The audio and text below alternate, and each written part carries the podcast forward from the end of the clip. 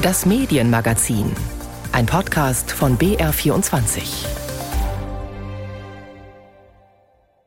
Heute haben wir diese Themen im Medienmagazin. Das Bild von Jüdinnen und Juden in den Medien. Wir porträtieren den Friedensnobelpreisträger Dimitri Muratov und wir schauen auf Satire in autoritären Staaten wie Ägypten und Irak.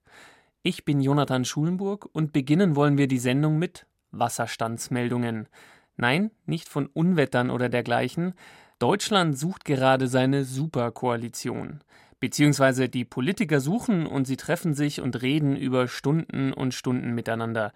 Und die Journalistinnen und Journalisten, was machen die? Sie warten und warten und hoffen auf exklusive Inhalte. Aber oft bleibt nur das. Christian Feld, danke für diese Wasserstandsmeldung nach Berlin. Ingo Zamperoni am Dienstag in den Tagesthemen. Er wirkte ein bisschen verzweifelt bei den Fragen an seinen Kollegen Christian Feld in Berlin, denn da kam einfach nicht viel an Info. Brauchen wir diese Wasserstandsmeldungen eigentlich? Muss die Presse da jeden Tag auf Spruchfetzen lauern? Meine Kollegin Sissy Pizza hat im ARD Hauptstadtstudio mit BR-Korrespondent Björn Darke gesprochen, der über die Sondierungen berichtet. Aus den Sondierungsverhandlungen kommt im Moment so gut wie gar nichts raus oder wenn dann eher nichtsagendes, gut oder schlecht für den aktuellen Berichterstatter? Für mich ist es persönlich gut, weil alle sind momentan gleich schlecht informiert. Und das finde ich eine ganz entspannende Art des Arbeitens momentan. Für die Kolleginnen und Kollegen, die mit exklusiven Informationen ihr Geld verdienen und ihre Abos verkaufen wollen, ist das natürlich nicht so gut. Und ich verstehe, dass die jetzt ein bisschen beunruhigt sind.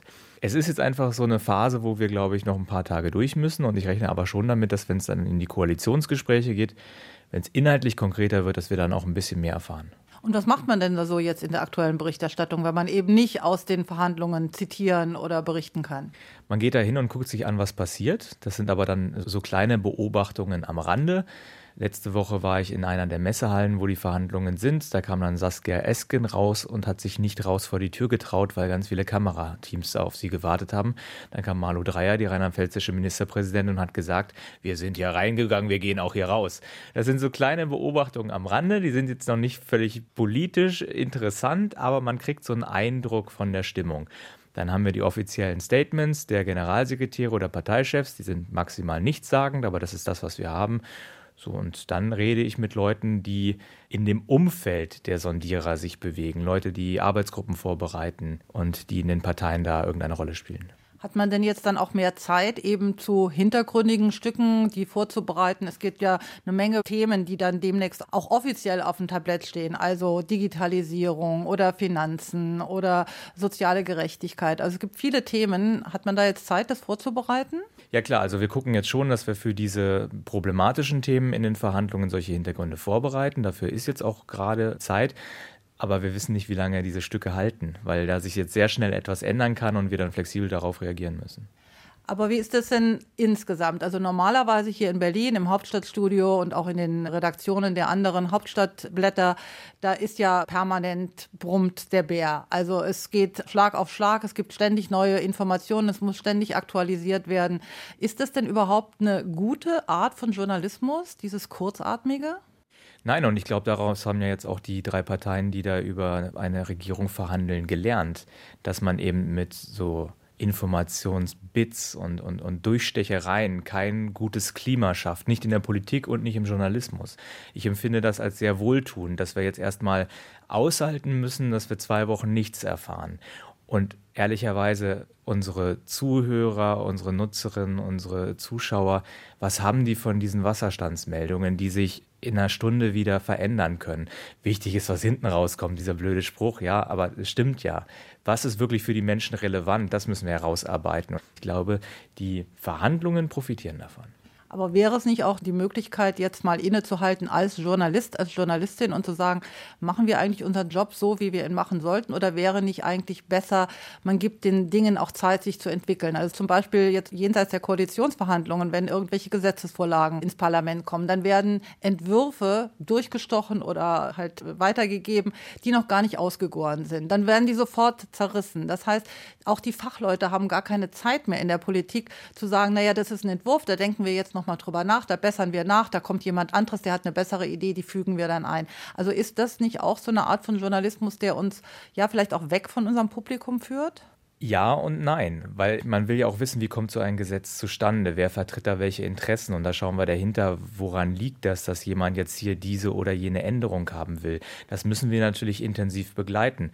Ob wir dann immer darüber berichten müssen, das ist, glaube ich, die zweite Frage. Und da sollten wir eher so diese Nutzer-Zuschauer-Perspektive ab und zu mal einnehmen und uns fragen, ist das für den Alltag der Menschen relevant? Verstehen die überhaupt, was wir hier gerade noch machen?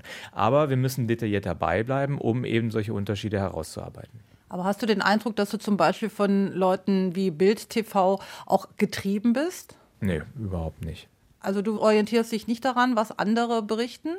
Schon. Natürlich gucken wir auch, was andere berichten, auf allen möglichen Kanälen. Aber was da passiert, ist ja nur, es wird Berichterstattung suggeriert. Weil wenn man sich mal anschaut und anhört, was da inhaltlich rüberkommt, dann ist das nicht so viel. Und dann kann ich mir das auch schenken. Du bist ja zuständig für die Grünen hier im Hauptstadtstudio. Was wünschst du dir denn so als ersten großen Berichtsblock, wenn jetzt dieses Schweigegelöbnis dann auch mal aufgehoben oder zumindest gelockert wird? Na, spannend wird es natürlich, wenn es dann auch um die Verteilung der Ministerien geht. Also alle beteuern natürlich, es geht nicht um Posten, aber genau das passiert jetzt auch schon. Wir erfahren davon nur noch nicht. Und das ist natürlich immer spannend, auch welche Köpfe dann die Politik vertreten werden. Und ich glaube, das wird dann in den nächsten Wochen Gegenstand unserer Berichterstattung. Das war Björn Dake, BR-Korrespondent im ARD Hauptstadtstudio im Gespräch mit Sissy Pizza. Diese Meldung ging durch die Medien. Der jüdische Musiker Gil Offarim beklagt, dass er in einem Leipziger Hotel vom Personal nicht bedient wurde, weil er einen Davidstern um den Hals trug. Er sei aufgefordert worden, ihn abzunehmen. Die Hotelmitarbeiter bestreiten das. Offarim hat nun Strafanzeige gestellt. Der Vorfall zeigt, zwei Jahre nach dem Anschlag auf die Synagoge von Halle nehmen Diskriminierungen und Bedrohungen in Deutschland gegenüber Jüdinnen und Juden rapide zu. Welche Rolle spielen aber nun die Medien mit ihrer Darstellung des Judentums? Thomas Klatt. Wenn es sich so zugetragen hat, und das gilt es natürlich in der Tat auch immer noch, sich genau anzuschauen, dann ist das ein Unding und dann ist das antisemitisch. Und erwartet hätte ich, dass sich ein Verantwortlicher diese Hotels in Fragen stellt und sich zunächst mal bei Gil Ofarim entschuldigt. Für die jüdische Journalistin Esther Shapira ist der Fall Ofarim wichtig. Antisemitische Anschläge auf Juden gehörten mittlerweile leider zum Berichtsalltag. Allerdings bitte unaufgeregt. Jede Vorverurteilung verbiete sich, solange nicht alle Fakten bekannt seien. Ganz anders allerdings sehe es aus, wenn es um Hintergrundberichte jenseits der Aktualität gehe. Da erlebt Shapira in vielen Redaktionen bis heute wenig Begeisterung sobald der Blick äh, darauf gerichtet wird, und ich habe es selbst oft genug erlebt im Laufe der Zeit, dann gibt es dieses leichte Augenrollen, dieses genervte, die schon wieder, äh, ja, wir wissen es ja, und es gibt eine innere Abwehr, ganz, ganz häufig. Denn es gäbe in Deutschland kein normales Verhältnis zum Thema Judentum in der Berichterstattung. Also das Wort Jude löst bei vielen Menschen immer noch einen automatischen Reflex von, äh, jetzt werde ich angegriffen, jetzt muss ich mich verteidigen, jetzt wird mir ein Vorwurf gemacht. Dass sehr viele Deutsche einfach vor allem in Ruhe gelassen werden wollen. Das komme nicht von ungefähr, meint Medienwissenschaftlerin Lea Wohl von Haselberg von der Filmuniversität Babelsberg Konrad Wolf.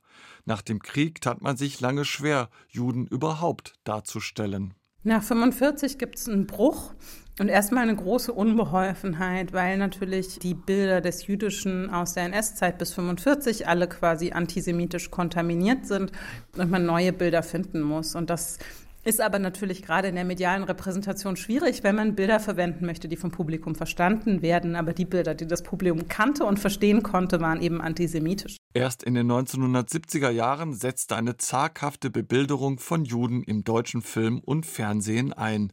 Eine Folklorisierung mit Jiddisch, Klezmer und Humor la Ephraim Kishon. Die große deutsche Leidenschaft für jüdischen Humor hat auch was mit deutschen Sehnsüchten zu tun. Das gemeinsame Lachen ist ja was sehr Befreiendes. Der Wunsch, gemeinsam wieder lachen zu können nach der Shoah, hat sicherlich was mit einer deutschen Wunschvorstellung zu tun. Willkommen zu Freitagnacht Juice.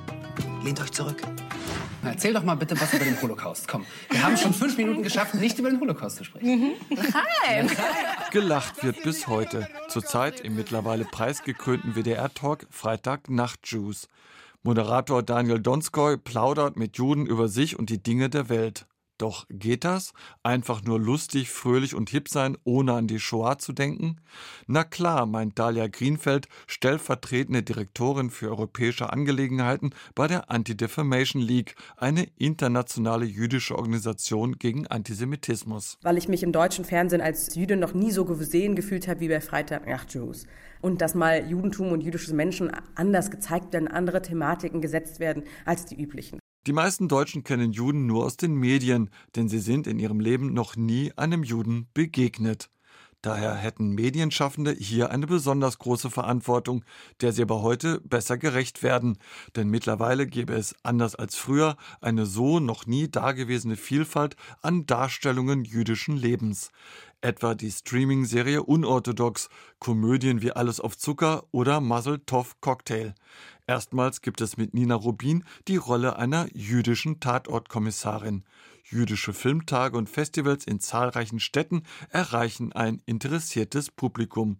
Und es gibt immer mehr Online-Angebote, wie etwa Jüdisch und Deutsch auf Instagram. Lea Wolf von Haselberg und Dalia Greenfeld begrüßen die neue Diversität in den Medien. Film- und Bildschaffende haben natürlich auch eine ganz andere Möglichkeit, auf einen größeren Bilderschatz zurückzugreifen. Dass wir nicht ein Bild von einem jüdischen Menschen haben in unserem Kopf, sondern dass jüdisches Leben, Judentum, Jüdin, Jüdisch ein Konstrukt, ein Mosaik ist aus ganz vielen verschiedenen Bildern. Thomas Klatt war das über das Bild von Jüdinnen und Juden in den Medien. Und wenn Sie sich jetzt davon überzeugen wollen, wie der BR über jüdisches Leben berichtet, seit gestern läuft die Themenwoche bei uns Shalom, 1700 Jahre jüdisches Leben in Deutschland. Im BR Fernsehen, im Hörfunk und online laufen eine Vielzahl von Beiträgen, die Einblick in die jüdische Geschichte und Gegenwart geben. Letzte Woche erhielten zwei Medienschaffende den diesjährigen Friedensnobelpreis. Über die eine der beiden, die philippinische Journalistin Maria Ressa, haben wir in der letzten Sendung berichtet. Heute stellen wir den anderen Friedensnobelpreisträger vor, Dmitri Muratov aus Russland.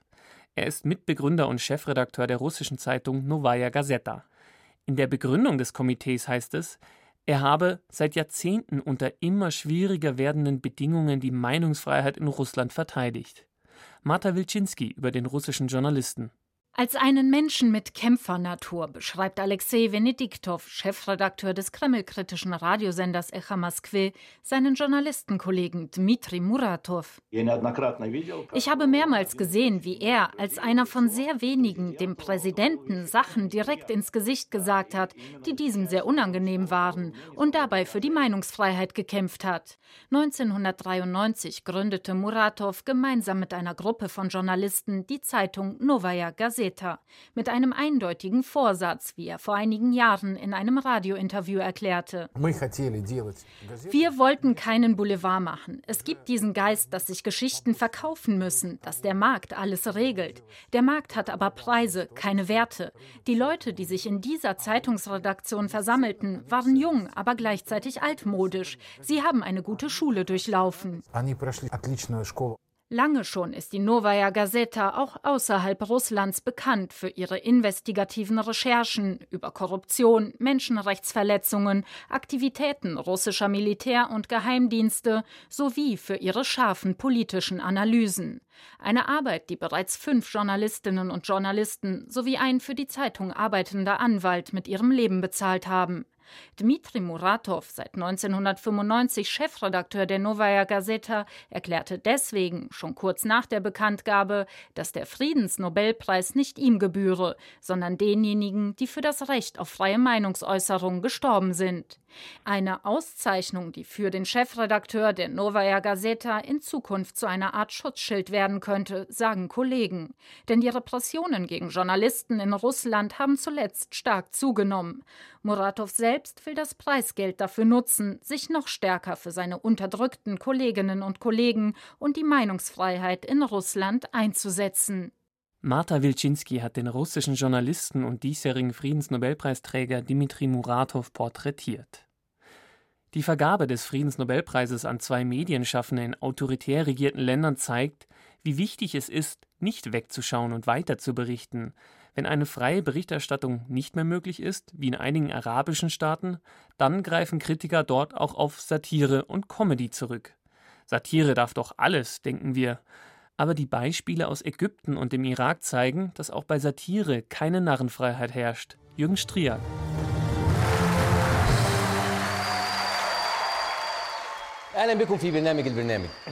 El Bernamik auf Deutsch, das Programm. So hieß die Satireshow von Bassem Youssef, die den Ägypter ab 2011 zum Superstar in der gesamten arabischen Welt machte. Niemand war vor seinem Spott sicher, weder die Islamisten noch die Armee. Dafür wurde er angefeindet und bedroht, besonders seit dem Militärputsch von 2013, mit dem der heutige Präsident Abdel Fattah el-Sisi an die Macht kam. Eigentlich sollte nichts und niemand über der Satire stehen, sagte Bassem Youssef Jahre später im Interview mit dem Nachrichtensender Euronews. In general, nobody should be above satire. An die Risiken habe er damals nicht gedacht. Aus Zeitgründen. Er hätte ja Woche für Woche eine Fernsehsendung liefern müssen, auf die Millionen warteten. Doch im Juni 2014 stellte Basim Youssef die Show El Burnamik ein, weil er um die eigene und um die Sicherheit seiner Familie fürchtete. Heute lebt er in den USA im Exil. Unter der Herrschaft von El-Sisi hat es Satire heutzutage schwer in Ägypten. Immerhin kann man schon für einen spöttischen Beitrag in den sozialen Medien im Gefängnis landen. Wir haben AIDS besiegt, verkündete vor ein paar Jahren ein ägyptischer Armeegeneral im Staatsfernsehen und präsentierte eine Art Wünschelrute, mit der eine HIV-Infektion ohne Körperkontakt festgestellt werden könne. Das war medizinischer Quatsch. Viele Ägypter fühlten sich für dumm verkauft. Und der Karikaturist Andil machte eine Karikatur daraus. Zu sehen ist, wie der Armeegeneral seine Wünschelrute auf eine verängstigte ägyptische Familie richtet. Ich habe Gehirn bei euch diagnostiziert, ruft er, aber keine Angst, ich konnte es beseitigen. Andil ist einer der mutigsten Karikaturisten Ägyptens, aber die Zeitungen des Landes drucken seine Cartoons längst nicht mehr. Er verbreitet sie übers Internet und lebt inzwischen in Frankreich.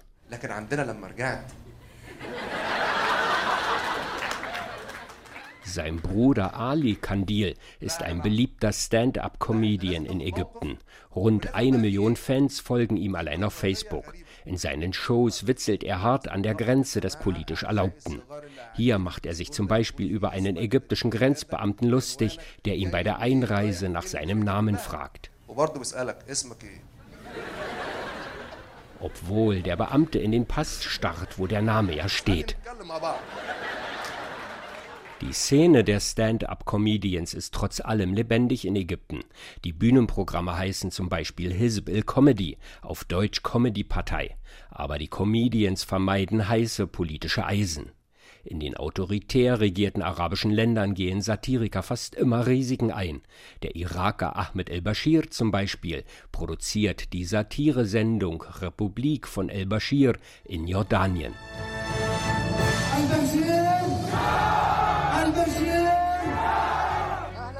Es ist eine TV-Show in Gestalt einer Fantasiediktatur. Und der Komiker Ahmed el-Bashir ist ihr Alleinherrscher.